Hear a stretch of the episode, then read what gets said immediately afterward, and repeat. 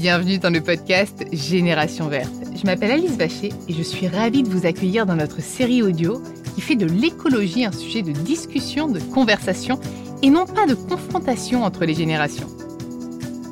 Nous allons essayer de comprendre comment se transmettent et se partagent les enjeux environnementaux au cœur de notre société. On a beaucoup entendu moquer les boomers, pourtant il y a bel et bien une convergence sur les sujets de l'environnement entre les différentes générations. Entre la jeune génération climat, appelée parfois génération Greta, et les autres générations de notre société, la mienne, la vôtre, en matière d'écologie, tout le monde est concerné. Dans Génération Verte, nous allons recevoir des invités de différentes générations pour parler avec eux de leur engagement pour la planète médecins, chercheurs, sportifs, artistes, scientifiques, cinéastes, mais aussi collégiens, lycéens ou jeunes adultes à peine lancés dans la vie active. Tous vont venir partager leur vision, leurs expériences et leur engagement. Et ça, ça va nous faire du bien.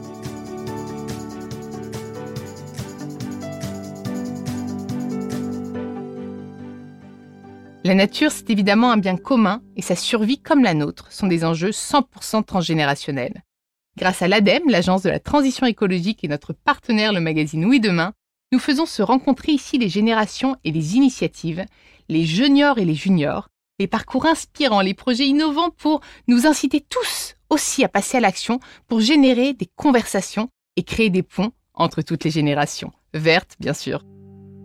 Dans ce nouvel épisode de Génération Verte, j'ai le plaisir d'accueillir trois invités de deux générations différentes. Bonjour Evelyne Delia, merci d'avoir répondu à notre invitation. Euh, bonjour. Alors si je veux résumer votre parcours en quelques mots, vous êtes la femme la plus regardée de France, une figure emblématique du paysage médiatique depuis plus de 30 ans, reconnue comme une référence de la météo à la télévision. Et peu de personnes le savent, mais vous n'êtes pas uniquement celle qui nous présente la météo, mais la chef du service météo de TF1. Vous occupez donc un rôle essentiel en matière de compréhension des enjeux environnementaux. Vous êtes une sorte de messager, de passeur entre les scientifiques et le grand public. Vous êtes d'ailleurs chevalière de l'Ordre national du mérite, chevalière de la Légion d'honneur. Et en 2007, vous publiez un livre qui porte en titre votre expression fétiche popularisée au cours des bulletins météo. C'est bon pour la planète. Bref, vous êtes un mélange de passion, de rigueur et de bonne humeur et j'ai hâte de découvrir plus en détail vos engagements en matière d'écologie et votre parcours. Bonjour Evelyne. Bonjour Alice, bonjour euh, à vous, tous ceux qui nous écoutaient bien évidemment, et puis euh, vous trois, je suis ravie euh, d'être avec vous pendant quelques instants pour échanger entre générations justement comme vous le disiez. Tout à fait. justement, l'autre génération, c'est Lucas et Anaïs, deux étudiants engagés pour le climat au quotidien. Et vous avez euh, bah, réussi à concilier hein, études et puis engagement. Et vous allez nous expliquer comment vous faites bouger les choses à votre échelle. Je suis ravie de vous confronter tous les trois en douceur et bienveillance. On va, on va, on va papoter. Ça va être intéressant. Je vais commencer par vous, Evelyne. Euh, comment est né justement votre engagement? Euh, Il y a maintenant une vingtaine d'années, puisque c'était en, en 2003. Euh, tous les ans, on a un forum international de la météo qui réunit les présentateurs euh, météo du monde entier. Euh, donc c'est un échange très enrichissant entre nous, mais surtout parce que euh, il y a des scientifiques avec nous et que il y a 20 ans, on commençait à parler de petits problèmes euh, de température qui commençaient à s'accélérer d'une façon quand même exponentielle. Euh, les scientifiques, je me souviens très bien, je crois que c'était à Zagreb euh, cette année-là, nous avaient fait un exposé en nous disant, et ça, ça m'est toujours resté, en nous montrant deux courbes. une courbe des températures et une courbe du CO2 à partir des années 1900 jusqu'à l'année 2000. Et donc, tout à coup, alors on voyait que ces courbes non seulement étaient constamment parallèles, mais qu'il y avait une envolée euh, de ces deux courbes à partir des, des années 70-80, euh, déjà au moment un petit peu de l'industrialisation, mais surtout à cette époque-là. Alors, il faut savoir que les scientifiques sont des personnes extrêmement prudentes euh, et qui n'affirment rien. Ce sont des scientifiques, donc la science qui n'affirme rien euh, sans avoir pratiquement des preuves. Donc pour eux, c'était plus une interrogation qu'une preuve en se disant il se passe quelque chose. On a effectivement une remontée des températures et ceci à l'échelle planétaire. Et j'ai senti en eux le problème justement de comment peut-on communiquer nous les scientifiques, auprès du grand public. Et je suis allée les voir euh, après cet exposé en leur disant écoutez moi j'ai un bulletin tous les soirs à TF1 sur la première chaîne de télévision. J'ai plusieurs millions de téléspectateurs. Moi j'ai envie justement de euh, d'être le porte-parole de toutes ces informations. Mais non seulement c'est pas simplement de dire oh là là qu'est-ce qui se passe? Qu'est-ce que nous on peut faire aussi à notre échelle à nous individuelle pour justement essayer de freiner euh, ce, ce, problème euh, de, de, cet emballement. Et donc c'est comme ça que sont nées les petites phrases que je donnais tous les soirs dans mes bulletins. C'est bon, pour la planète. Donc, si vous voulez, à partir de ce moment-là, j'ai dit mais comment je vais faire? Parce que ce sont pas des choses que je peux inventer. Donc, euh, Météo France et les scientifiques m'ont dit t'inquiète, on va se faire des réunions. Je me suis retrouvée autour d'une table avec les plus éminents scientifiques euh, français, entre autres. Il y avait Jean Jouzel, Hervé Letreud, il y avait des scientifiques de Météo France, euh, des prévisionnistes, et voilà. Et de tout ceci est parti ces petites phrases. Et puis, vous avez cité mon livre en 2007, effectivement. Ce qui se passait, c'est que les gens me disaient, c'est très bien euh, euh, ce que vous nous dites. Alors, c'était des petites informations que l'on retrouve maintenant. Hein, 19 degrés pour chauffer, ça suffit. 10 km à l'heure en moins quand on roule, c'est 10% d'économie d'énergie, c'est autant de CO2 en moins et tout. Euh, bon, on n'a rien réinventé, en fait. Mais c'est vrai qu'après, les téléspectateurs m'ont dit, bon ben c'est trop court, euh, quelques secondes tous les jours, il faudrait que vous fassiez un bouquin. Et c'est comme ça que j'ai sorti en, en, 2007 ce bouquin euh, qui s'appelle C'est bon pour la planète. Et c'est amusant parce que je me replonge dedans et effectivement je retrouve des tas de choses qui sont encore tout à fait d'actualité. On a une image très marquante euh, de vous et, et j'en parlais justement euh, en off avec avec Anaïs. C'est votre carte, votre, votre bulletin météo. Euh, d'ailleurs, ils, ils acquiescent avec moi et d'ailleurs, j'aimerais vous faire rebondir peut-être dessus dès, dès, maintenant parce que qui finalement était alarmiste. On se disait mais non, mais sauf qu'en fait c'était l'été dernier. Donc c'était c'était quand ce bulletin? C'était en 2014, je crois, sur le réchauffement. Où voilà. Alors, c'est-à-dire que au moment de la COP 21 qui s'est tenue à Paris, euh, l'OMM, l'Organisation météorologique mondiale, a demandé à un présentateur météo de chaque pays du monde entier de faire, c'était une très bonne idée, de faire un bulletin euh, météo août 2050 pour nous, disons en plein été, un moment de canicule. Donc pour nous, c'était le mois d'août, comme pour euh, tous les pays européens, août 2050. Donc évidemment, euh, ce bulletin euh, qui a beaucoup couru d'ailleurs sur les réseaux sociaux. Donc j'ai demandé à Météo France de me faire une carte puisqu'ils font des projections, ils travaillent euh, toujours dessus. En 2014, faites-moi une carte comme on a tous les jours avec les prévisions des températures pour chaque ville. C'était 18 août 2050 en cas de canicule. Et je les ai appelés en leur disant, mais attendez, euh, vous mettez du 40 degrés à Paris, du 43 degrés à Nîmes, et vous vous rendez compte, on n'avait jamais connu ça. Et tout ça, ça a été complètement obsolète, ça l'est aujourd'hui. 40 degrés l'année dernière en Bretagne, euh, on a battu des records absolus. Et c'est ça que je dis, moi, qui ça fait 30 ans que je fais de la météo, et ce qui m'interpelle, c'est moi, je, je, je, parlais souvent de records, records euh, mensuels, records. Maintenant, on est dans des records absolus il n'a jamais fait aussi chaud à n'importe quel moment à tel tel endroit. Euh, en septembre dernier, j'ai dit à Météo France, est-ce qu'on peut refaire les mêmes projections pour août 2050, mais réactualisées Et c'est là où on a vu le changement. Donc, dans les régions de l'Est, il y avait peut-être un degré de différence, 5 ou 6 degrés, 4, 5 degrés dans les régions centrales, et tout ce qui était à l'Ouest, et notamment en Bretagne, on avait 10 degrés de, d'écart prévu 2050 entre les prévisions de 2014 et celles de 2022. Et donc c'est là où on voit euh, bon euh, les, les 42 degrés 6 à Paris, euh, record absolu, les étés 2018-2019. Et, et, je suppose que Lys le sait très bien, tout comme Lucas, les étés et les années les plus chaudes sont dans un, une période très restreinte Mhm. depuis l'année 2000. Et d'ailleurs, euh, Lucas et Anaïs, j'aimerais bien que vous réagissiez à, ce que, à tout ce que vient de dire Evelyne avant de me parler de vous, de votre engagement. Est-ce que euh, bah, ça résonne en vous euh, Lucas, est-ce que, est-ce que ça, te, ça te parle, ce qu'a dit Evelyne? Est-ce que ça... L'accélération des... Oui, l'accélération, même les bulletins météo. Est-ce que c'est ça qui t'a finalement sensibilisé ou pas du tout? Toi, la météo, tu la regardes pour voir la pluie et le beau temps? Ou est-ce que finalement, tu as un petit ça te permettait aussi de te dire ah tiens ça augmente quand même vachement les températures où il y a beaucoup de pluie tu sais entre les, sécheresses et, les inondations tu vois. Est-ce que ça ça t'a un petit peu alerté ou pas spécialement? J'ai eu eu pas mal de cours aussi sur le, changement climatique enfin sur le, système climatique. Donc ça a été ma première approche là-dessus. Et bah, les bulletins météo, je ne regarde pas forcément très fréquemment, mais bah, la, carte, là, où on en a beaucoup reparlé, beaucoup, beaucoup entendu parler à l'époque et même l'année dernière, où euh, euh, j'avais pas mal d'amis qui, il y a, y a, du coup euh, 8 ans maintenant, qui en ayant vu la carte disaient que bon, c'était pas, enfin, c'était un peu n'importe quoi, c'était un peu de la fiction, euh, juste dans le but de nous faire peur. Et quand on essayait d'expliquer qu'en fait, non, ça avait l'air d'être assez concret quand même, assez, assez démontré quand même, il y en a plusieurs qui avaient réagi sur le coup.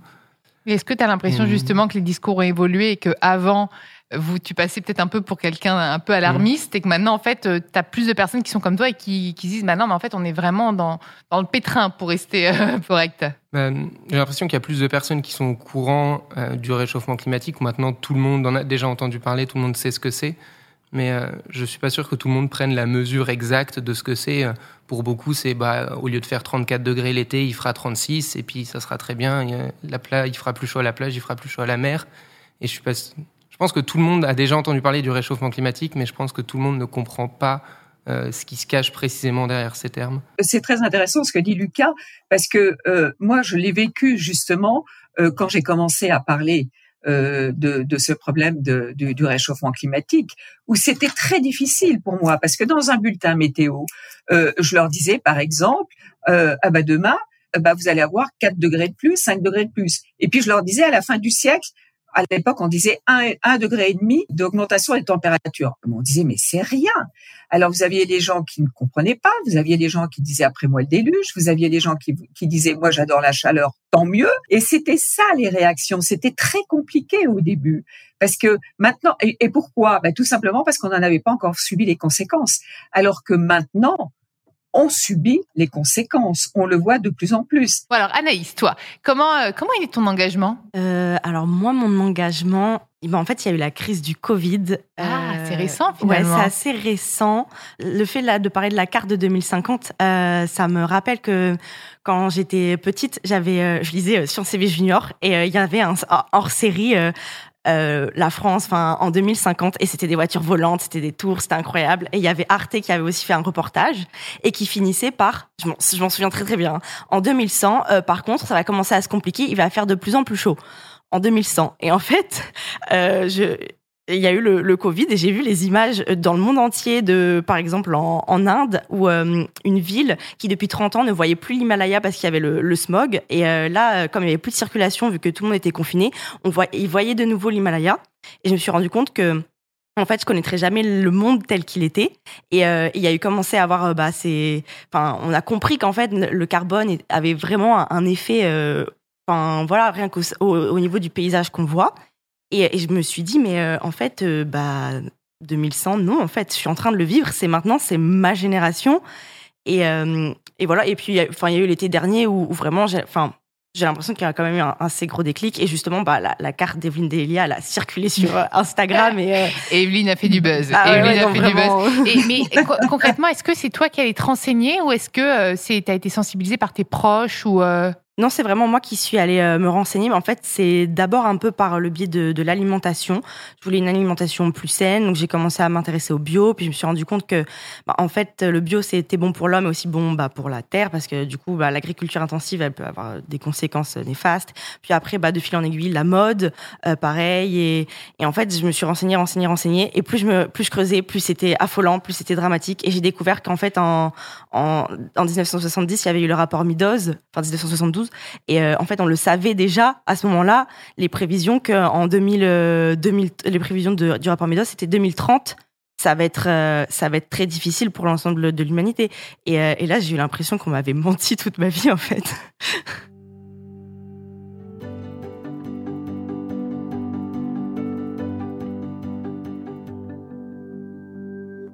Bah pour ce qui est de, parler entre les générations c'est assez marrant j'ai l'impression qu'on parle pas de la même quand je parle avec des amis de mon âge ou quand je parle avec euh, des personnes euh, un peu plus âgées, on n'a pas les mêmes points, euh, les mêmes points sur lesquels on se, on se, concentre, on se focus. en parlant avec des, en parlant avec mes amis, ça va être plutôt essayer de limiter l'avion, de limiter la voiture, de manger moins de viande, des trucs sur lesquels on nous a, on a déjà parlé depuis plus longtemps. Par contre, pas dire à mes grands-parents d'arrêter de prendre la voiture. Pour eux, c'est pas Et puis au-delà de ça, tu as tout un changement social aussi qui va avec. Hein. Nous, là, à. Paris, on peut se permettre de ne pas avoir de voiture. Mm. Typiquement, limite, c'est même moins cher pour nous. Euh, pratique. Bah, exactement. Il faut aussi, euh, je pense. Il y, a plein de, euh, il y a pas mal de points sur lesquels on n'axe pas forcément pareil. Euh, je pense que nous, à notre âge, ça fait 20 bah, ans qu'on, ou 10 ans ou 5 ans qu'on a déjà entendu parler du CO2, du dioxyde de carbone, etc. Et c'est pas forcément, enfin les jeunes générations, enfin les vieilles générations n'ont pas forcément, anciennes générations, n'ont pas forcément eu entendu parler de ça dès leur naissance. Donc oui, et puis, et puis ils ont vécu les 30 glorieuses. Evelyne pourra peut-être même nous en parler. Donc c'est c'est dur de déconstruire. Vous êtes plus dans la construction. Il y a une déconstruction pour les générations d'avant, en fait. Et la mm. déconstruction, c'est pas forcément euh, acceptable pour certains aussi. Hein. Et donc, comment est-ce que vous les embarquez, ces générations-là, qui sont peut-être un peu plus réfractaires? Il y, a des, il y a des points qui sont, euh, sont assez marrants sur lesquels commencer. Par exemple, dire de manger moins de viande au début, ou d'arrêter de manger de la viande. Au début, c'est souvent un refus à cuisiner des plats végétariens. Autant fait une fois, deux fois, trois fois, puis au final, bah, on se rend compte qu'on pas forcément arrêter, mais on peut s'en passer euh, ou en manger moins, et qu'au final, ça gêne pas tant que ça. Ça fait découvrir pas mal de trucs qu'on pensait pas forcément avant juste euh, par des, petits, des petites fenêtres comme ça, des petits points, ou dans les, dans les discussions, des petits, des petits exemples euh, sur les, journaux télévisés ou sur la météo. Euh, bah, sur la météo, quand il y a une, grosse température qui passe, dire bah tiens, c'est bizarre, je ne sais pas si c'était le cas avant ça, est-ce qu'il est qu'il y a des exemples Est-ce que vous connaissez des exemples Ou sur les. je sais que je crois que c'était l'année dernière, il y a eu des immenses inondations au Pakistan. Ça a pas forcément. Enfin, on en a parlé dans les médias et du coup, quand on est devant la télé, quand on parle de ça, bah, commencer à discuter un peu plus, aborder Donc, finalement, c'est euh. pendant, au moment des repas, quand vous regardez les, informations. Donc, on a quand même, et toi, Anaïs, c'est aussi comme ça, c'est à des moments clés, lors de balades, peut-être, au moment des repas. Euh? Euh, bah, ça va être un peu bah, dans les réunions de famille. Après, euh, on a une conversation euh, WhatsApp avec ma grand-mère, mon oncle, ma mère, ma tante et mon petit frère. Et, et en fait, c'est, on se dit un peu tout ce qu'on fait. moi, ce week-end, je fais ça, je fais ci. Et c'est vrai que je suis très souvent, bah, faire des activités en lien avec l'environnement, l'écologie. Et donc, avant, j'avais tendance à vraiment foncer dans le tas. Enfin, c'est comme ça que j'étais arrivée en mode, regardez les chiffres que j'ai trouvés, c'est dramatique, c'est super alarmant. Et bon, c'est pas que j'avais un mur en face, mais euh, ouais, d'accord, euh, enfin, calme-toi, euh, ça, t'as 20 ans, et ça va aller, tout va bien se passer, enfin voilà. Et, et, je me suis rendu compte que c'était contre-productif. Et juste maintenant, je leur montre mon mode de vie, comment je fais. Et par exemple, sur mon ancien lieu de travail, parce qu'avant de. Bah là, j'ai repris mes études, mais j'ai travaillé pendant deux ans. Et j'étais vraiment une alien, mais j'avais des collègues qui ne connaissaient même pas l'existence du rapport du GIEC et euh, qui avait une, notamment une collègue qui avait une, une qui a une très jeune euh, très jeune euh, enfant de je crois 6 7 ans et je me suis dit ne pas savoir en fait ce qui hâte que va connaître sa fille enfin ça m'avait un peu un peu choqué Choquée, étonnée. Et, et, en fait, dès qu'elle a vu à la cantine que je mangeais pas de viande, c'est devenu. Enfin, elle, elle en rigolait, ça la faisait rire en mode tu vois un peu. Et, en fait, au bout de après plus bah, quasiment deux ans avec ces collègues là, euh, c'était très marrant parce que souvent euh, les collègues venaient quand on mangeait à la cantine, ils me disaient Anaïs regarde mon plateau, j'ai pas pris de viande aujourd'hui.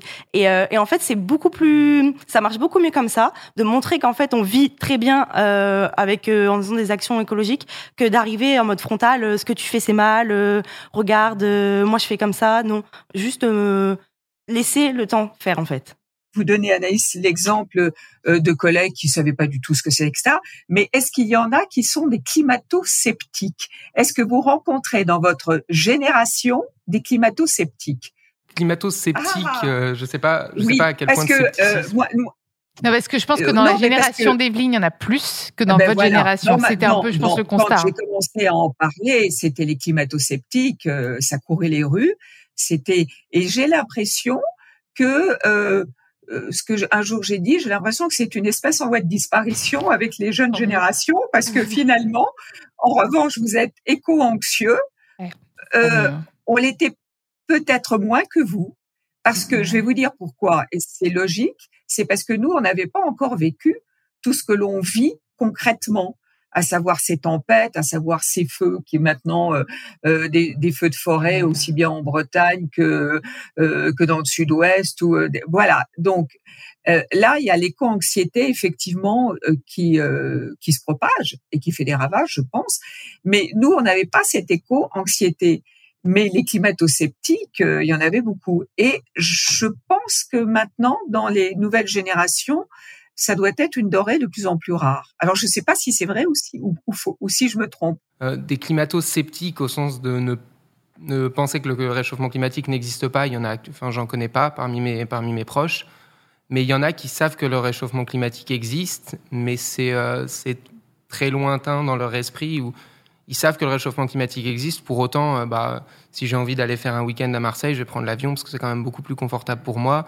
Ou je vais. Hmm. Ils ont beau savoir que ça existe, c'est pas pour autant que ils pensent, enfin, ils, associent ça à eux. Je sais, je sais que ça existe, mais je m'en moque. Mes actions vont pas changer pour autant. Et du coup, c'est hmm. plus forcément sceptique en mode de manière à ce qu'ils disent que ça n'existe pas, mais ça existe, mais c'est beaucoup trop lointain et il y a une espèce de, une espèce de déni de refus de, la, de la réalité. D'ailleurs, je viens de me rendre compte que j'ai oublié de, de vous, enfin, de vous faire vous présenter et, et, en quoi vous agissez dans mes En fait, on est parti directement dans la conversation. J'aimerais bien quand même que vous nous expliquiez, même pour Evelyne, ce que vous faites au quotidien, en fait, euh, pour, pour agir. Peut-être Anaïs, on va commencer par, par toi. Euh, alors, bah, moi, j'ai repris mes études. Du coup, je suis dans un cursus un peu particulier qui s'appelle un cursus master ingénierie à Nanterre. En gros, l'intitulé, c'est Territoire, Transition, Participation. Je fais de la géographie, de l'ingénierie de projet. Euh, donc c'est très tourné sur bah, la transition écologique et la transition sociale. Euh, ça fait un peu plus d'un an que je suis bénévole à la Maison du Zéro Déchet. Et là, euh, je viens juste d'être élue au, au, RESES, le réseau étudiant pour une société écologique et solidaire, élue au bureau comme vice-présidente réseau. Et euh, donc c'est un réseau euh, étudiant au niveau euh, national qui bah, qui milite pour que ces sujets, enfin pour que aider les étudiants à, à s'emparer de ces sujets parce qu'il y a beaucoup d'initiatives dans le monde étudiant et mettre en relation les les, les assos des différentes villes Lyon, Grenoble, Paris, Toulouse, Rennes. On est un peu partout et, et voilà c'est c'est ça mon quotidien. Ça t'es un peu hyperactive aussi toi. Oui en fait c'est ce que il faut faut que je me calme des fois. Pas de burn-out écologique. Hein. Non non. On a besoin de toi. Et toi Lucas alors? Moi je suis étudiant en, en biologie à but de, de recherche de, pédagogie là-dessus. Euh, pour l'engagement, je suis aussi à l'association des jeunes ambassadeurs pour le climat. Oui, on a pas mal de contacts avec le RESES d'ailleurs.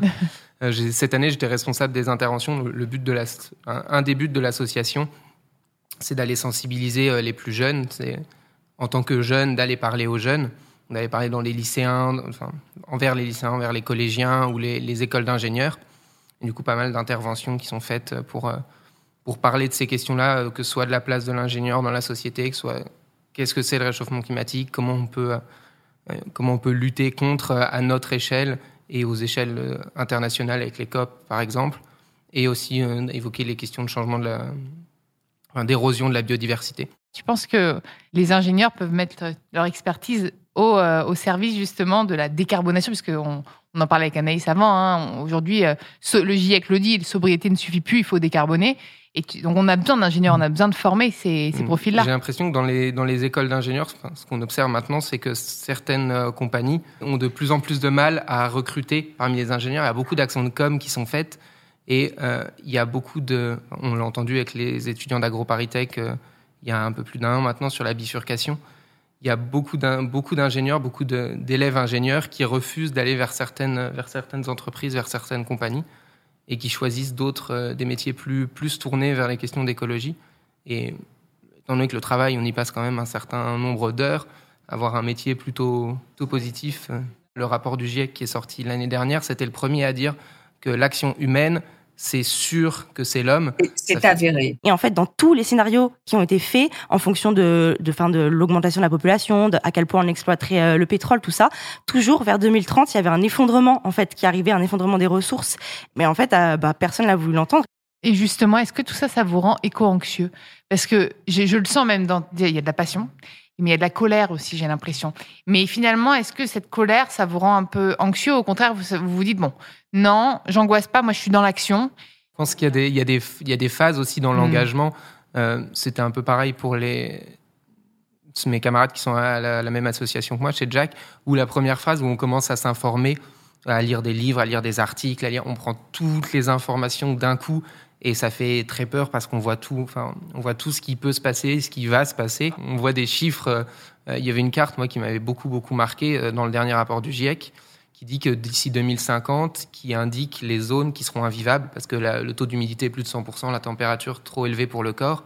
Et il y a euh, la moitié de l'Afrique, toute l'Asie du Sud-Est qui vont être invivables. Et, enfin, et les villes. À concevoir. Hein. Paris, ce sera la ville la plus invivable de France.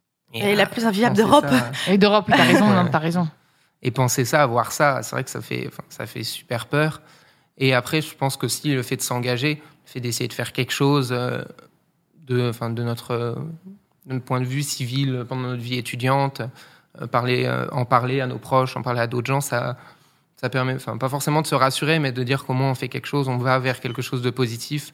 Donc de, de tempérer un peu, je pense, cette, cette anxiété. Mmh. Et toi, Anaïs aussi? Euh, Bah oui, moi personnellement, je suis passée par plusieurs phases. Euh, donc il y a d'abord eu euh, le désespoir, je dirais vraiment. Euh, je me suis dit bah ok, euh, c'est fini. C'est un peu dramatique. Et après, énormément de colère. Ouais.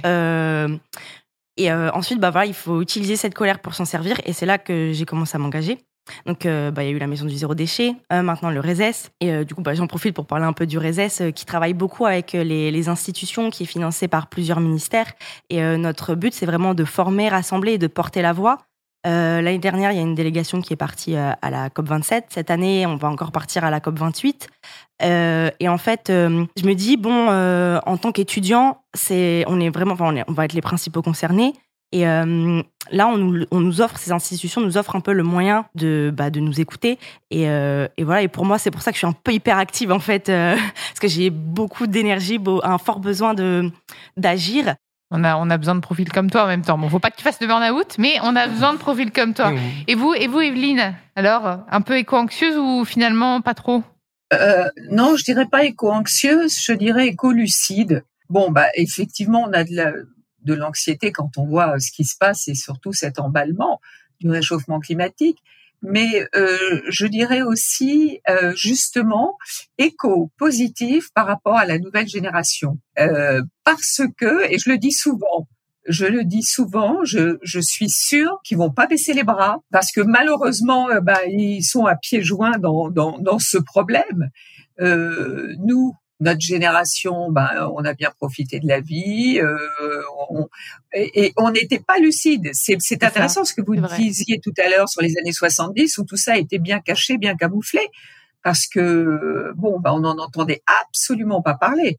Lucas, tu avais envie de rebondir. Euh, de on parlait de l'anxiété et de la colère. Il y a aussi euh, une anxiété euh, bah, par rapport à notre engagement où c'est ce qu'on fait, c'est bien, mais euh, on voit avec le les actualités récentes que les mouvements écologiques ne sont pas toujours écoutés. Le fait de remettre, de reléguer le climat au second plan euh, politiquement, voilà. on l'a vu aussi. Et euh, je trouve c'est aussi, enfin c'est aussi par rapport à ça euh, qu'on peut que que je peux en tout cas être anxieux et en colère. Euh, bah moi j'aimerais rebondir un peu sur ce qu'Evelyne euh, a dit concernant son écolucidité et éco-positivité, parce que je trouve ça super important. Je suis contente que bah de ce que dit Evelyne, qu'elle pense que, enfin que vous pensez que ce soit enfin qu'on a nous la jeune génération on a la capacité euh, on va y arriver. Mais aussi ce qui est important c'est de on n'est pas l'impression que vous remettiez tout le poids sur nos épaules. C'est qu'en fait c'est un c'est un travail euh, qu'on doit faire tous ensemble. Donc on est on est content d'avoir votre soutien. Mais euh, en fait, même si euh, bah, vous avez profité, même si vous ça vous vous dites bah maintenant je suis plus étudiant ou tout ça, j'ai pas les moyens d'agir, vous avez les moyens d'agir en nous soutenant, en venant avec nous, euh, je sais pas, euh, sur bah, les manifestations, peut-être sur euh, voilà, enfin sur la marche pour le climat, ce genre de choses. Et euh, voilà, et je voulais, enfin c'était important pour moi de le dire. Merci Anaïs, Lucas. bah, pour les actions, on a déjà évoqué euh, le fait de manger moins de viande, on s'en rend pas compte, mais en faisant le bilan carbone, c'est un poids qui est quand même assez assez important. Un aller Paris-New York, ça revient à manger végétarien pendant un an. Ouais, donc voilà, il y a quand même, c'est quand même un poids. on, voilà, on remet les, les, choses dans le contexte. Et c'est quelque chose qui est, enfin, pas forcément devenir 100% végétarien, mais manger moins de viande, euh, ne pas en manger un à chaque repas, euh, déjà pour la santé, c'est mieux. Et puis, c'est pas trop, trop contraignant. Pour, on a beaucoup parlé du climat, mais on peut aussi parler de la biodiversité. Le climat, ça peut paraître euh, difficile à agir dessus parce que c'est quelque chose de très global. Euh, c'est pas parce que nous, dans notre, dans notre terrain, on va pas polluer que le voisin va pas faire pareil. Alors que la biodiversité, ça l'avantage, entre guillemets, d'être beaucoup plus local. Si euh, toutes les personnes qui ont un jardin laissent un mètre carré où ils, enfin, un mètre carré où tournent pas, c'est déjà un très très gros poids. On a une perte de 70% des insectes en 40 ans en France et d'au moins d'autant d'oiseaux. Donc juste laisser une petite parcelle, tout le monde peut le faire à peu près. Acheter bio, certains produits sont chers, d'autres en regardant le sont pas tant que ça. Donc c'est peut-être un effort qui peut être intéressant de faire aussi. Et pour la, pour la biodiversité, il y a plein d'actions qui peuvent être faites aussi sans être trop contraignantes, les nichoirs, des abris à insectes, etc.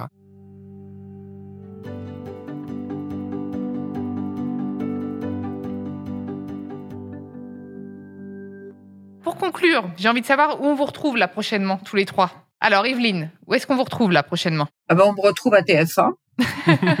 pour mes, pour mes bulletins. Eh ben, on sera ravis. Euh, Nous en sortez pas un de 2053 alarmiste, peut-être un positif où on perd 5 euh, degrés? Euh, ben, On verra peut-être dans un an ce que, ce que Météo France nous ressort comme prévision pour 2050. Euh, bon, et toi, Lucas, on te retrouve où? Moi, je vais partir en Argentine.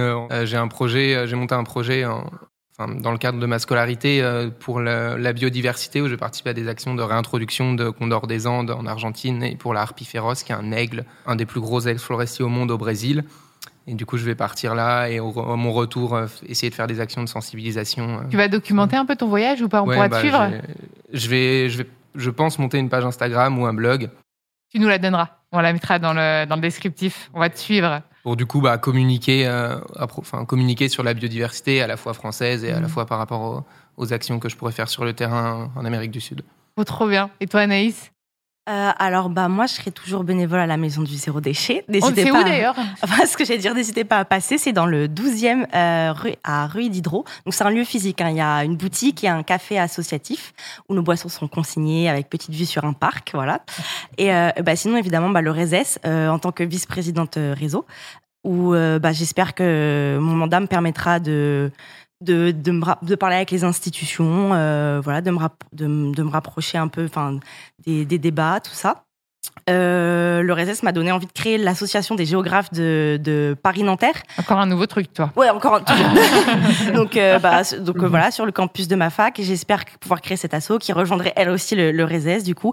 Et euh, je vais être amenée à me déplacer euh, dans la France pour rencontrer les associations bah, du réseau du réseau étudiant. Donc voilà, donc j'espère aller à Grenoble, Lyon, tout ça, à la rencontre bah, de, de bah, des étudiants et pouvoir avoir des échanges, de faire de nouvelles rencontres. Moi, je veux dire que sur TF1, il y a aussi euh, Notre Planète, euh, cette rubrique, il y a beaucoup d'informations euh, dans les journaux du 13h, du 20h, et aussi dans la météo. il y a quelques jours, je, par exemple, j'ai parlé de, de, la durée de vie des déchets dans la nature avec trois exemples, et, et beaucoup de gens m'en ont parlé en me disant, oh là là, alors le, les trois exemples, et Dieu sait s'il y en a des exemples, d'ailleurs que l'ADEME euh, l'ADEME nous en fournit beaucoup. Euh, un ticket de bus, euh, ben il reste un an avant de se détériorer dans la nature. Un chewing-gum 5 ans et un sac plastique 450 ans. Et, et ces sacs plastiques, eh ben, on les retrouve dans l'océan, hein, tant qu'on parle de continent, de plastique et tout ça. Et, et ça, c'est aussi des informations qui font réfléchir. Et c'est euh, et je trouve que c'est hyper important hein, parce que bon, bah, le soir j'ai 3-4 millions de téléspectateurs et s'il y en a qu'un tiers euh, chez qui ça fait tilt, je trouve que c'est déjà pas mal.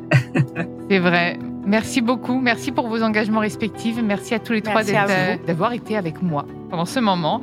Et merci à vous tous d'avoir écouté cet épisode et nous avoir écouté à plusieurs générations, j'espère d'ailleurs. Retrouvez tous les épisodes sur toutes les plateformes de podcast, les réseaux de l'ADEME et de Oui Demain, nos partenaires. N'hésitez pas à liker, partager et commenter le podcast et nous serons ravis de vous lire et de vous répondre. Au revoir et rendez-vous très vite pour le prochain épisode de Génération Verte. Merci à tous pour votre écoute, vos messages et surtout continuez à discuter écologie entre générations pour passer de la conversation à l'action.